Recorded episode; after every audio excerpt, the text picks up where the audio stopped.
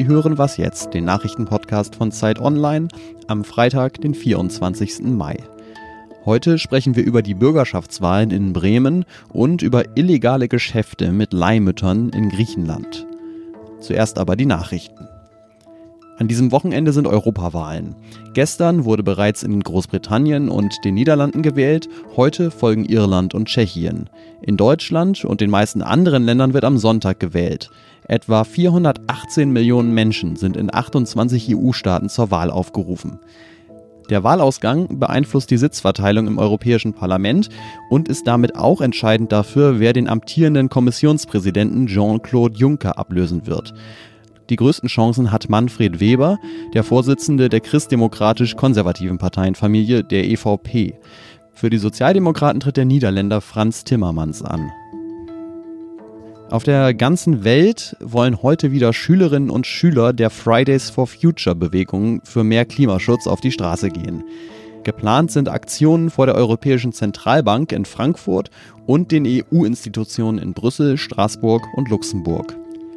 Die letzte globale Fridays for Future Demo fand im März statt. Damals hatten sich etwa 1,6 Millionen Menschen in mehr als 2000 Städten beteiligt. Redaktionsschluss für diesen Podcast ist 5 Uhr.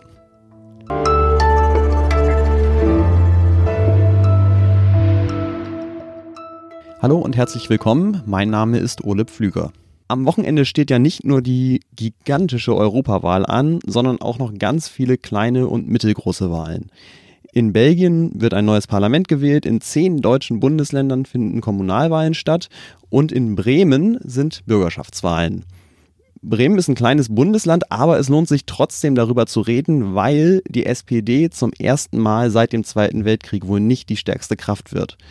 Darüber spreche ich jetzt mit Katharina Schuler aus unserer Politikredaktion. Hallo Katharina. Hallo. In den Stadtstaaten Hamburg und Bremen war die SPD trotz aller Krisen ja eigentlich immer sehr stark.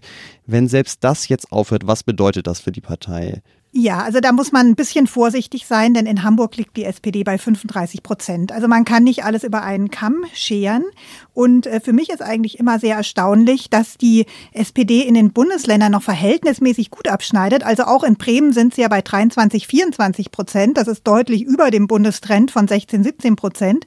Man sieht also, Persönlichkeiten haben ähm, äh, doch einen Einfluss und eben auf der Bundesländerebene gibt es ein differenziertes Bild. Trotzdem kann man natürlich sagen, sagen, für die SPD wäre das schon, also auch für die SPD im Bund, ein harter äh, Tiefschlag, wenn sie jetzt ihre rote Bastion äh, verliert. Ähm, hinzu kommt ja, dass am gleichen Tag auch Europawahl ist. Und ähm, wenn die SPD da jetzt eben doch noch deutlich schlechter abschnitte als ihre 16, 17 Prozent, die eigentlich schon so eingepreist sind, äh, dann könnte das natürlich auch Folgen an der SPD-Spitze haben. Das muss nicht gleich ein Putsch gegen Nahles sein, aber vielleicht würde dann doch wieder darüber geredet, ob es eigentlich richtig ist, dass sie Partei und Fraktionsvorsitz beides innehat. Was waren denn die wichtigsten Themen im Wahlkampf, bei denen die SPD ja offenbar nicht so richtig überzeugen konnte? Ja, in einem Stadtstaat geht es natürlich dann immer viel auch um Mieten. Die sind natürlich in Bremen auch relativ äh, teuer. Ähm, dann geht es um das Thema Verkehr und vor allem um Bildungspolitik. Da schneidet Bremen in Vergleichsstudien ja immer ganz schlecht ab.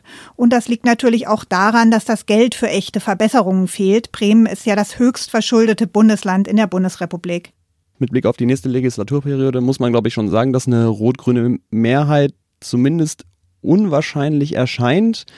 Welche Koalitionen sind denn ansonsten noch denkbar? Was sind die Alternativen danach? Rechnerisch möglich ist Rot-Rot-Grün. Und äh, nach Rot-Grün wäre das bei den äh, Wählern auch die äh, beliebteste Koalition. Und man kann sicher sagen, dass es da auch die meiste inhaltliche Übereinstimmung gibt. Aber es gibt eben auch Schwierigkeiten. Vor allem die Grünen trauen den Linken nicht so richtig zu, dass sie wirklich an der ähm, Haushaltkonsolidierungspolitik, die sie zusammen mit der SPD in den letzten Jahren betrieben haben, auch festhalten wollen. Äh, denkbar ist eben deswegen auch Jamaika, eine Jamaika-Koalition mit CDU und FDP und darüber wird mit Sicherheit auch verhandelt werden, schon allein deshalb, weil die Grünen natürlich auf diese Weise den politischen Preis für die Zusammenarbeit hochtreiben können. Inhaltlich würde das sicherlich aber schon schwierig, vor allem zwischen FDP und Grünen sind die Gegensätze zum Beispiel beim Thema Verkehr äh, dann doch sehr groß. Die SPD hat eine Zusammenarbeit mit CDU oder FDP ausgeschlossen. Aber ob es eben nach der Wahl dabei bleibt, das muss man dann erst mal sehen. Dankeschön, Katharina.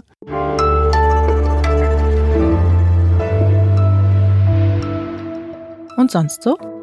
Ja, es ist wieder Zeit für so ein Video. Die Unionsparteien bekommen gerade ein echtes Problem mit jungen Wählern.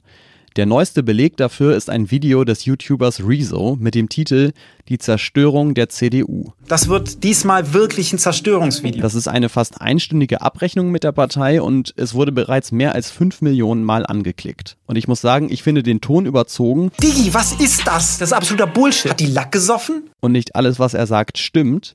Aber in vielen Punkten und gerade wenn es um Klimapolitik geht, das entspricht weder klimapolitisch noch physikalisch dem Pariser Vertrag. Hat er halt auch einfach recht. Und wenn die Parteichefin Annegret Kramp-Karrenbauer darauf dann keine bessere Antwort hat als ein höhnisches Ich habe mich gefragt, sind wir nicht auch verantwortlich für die sieben Plagen in Ägypten? Dann ist diese Art der Kritik vielleicht doch auch genau ihr Niveau. Peace, ich bin raus.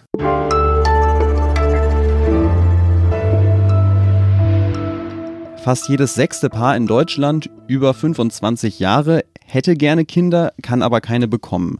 Das kann eine Riesenbelastung für eine Beziehung sein und vor lauter Verzweiflung suchen sich manche Paare dann eine Leihmutter. Bei so einer Leihmutterschaft wird die befruchtete Eizelle in die Gebärmutter einer anderen Frau eingesetzt, die bekommt dann das Kind und nach der Geburt gibt sie es an die Eltern zurück. Das Problem ist, das ist in Deutschland verboten. Und deswegen gehen viele Paare auf der Suche nach einer Leihmutter ins Ausland, zum Beispiel nach Griechenland.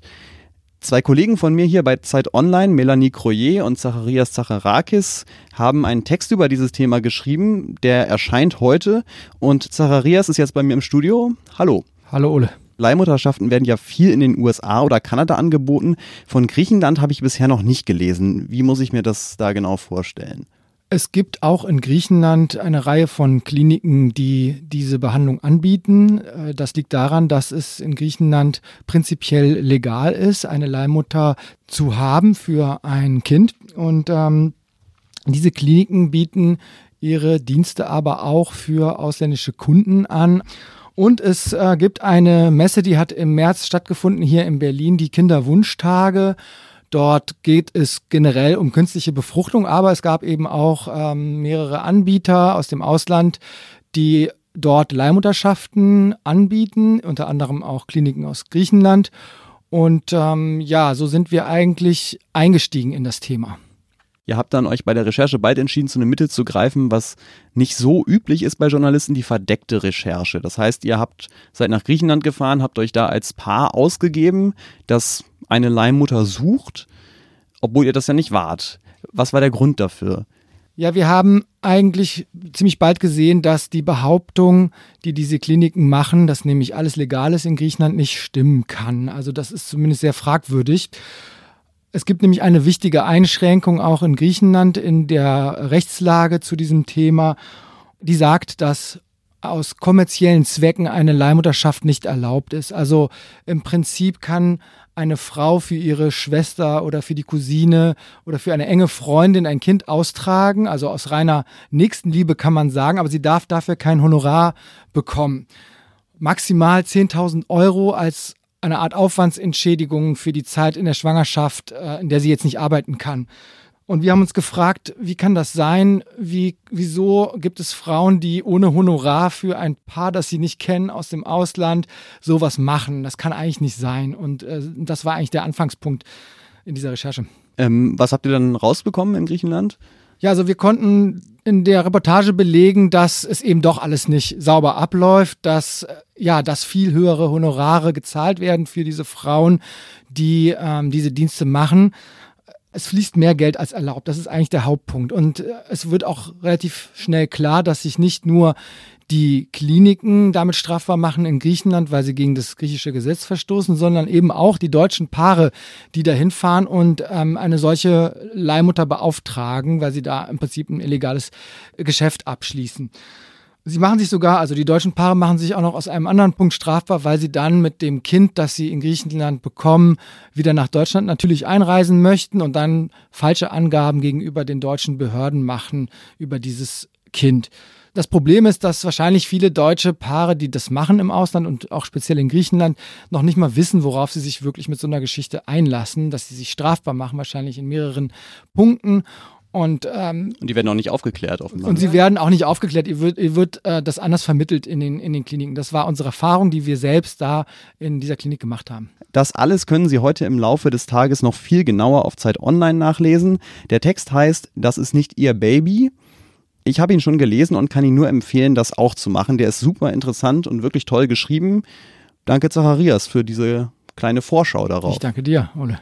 Das war die letzte Folge von Was jetzt für diese Woche. Am Montagmorgen melden wir uns zurück, natürlich mit Ergebnissen und Hintergründen zur Europawahl. Wenn Sie uns loben oder kritisieren wollen, schreiben Sie uns auch gerne eine Mail unter wasjetzt.zeit.de. Mein Name ist Ole Pflüger. Schönes Wochenende. Ja, und die Kliniken sagen natürlich auch, Griechenland ist ein schönes Urlaubsland. Man kann das Ganze immer wieder mit äh, einem Kurzurlaub verbinden. Und das sind alles Argumente, die tatsächlich auch äh, ja, dafür sprechen, dass Paare aus Deutschland das machen.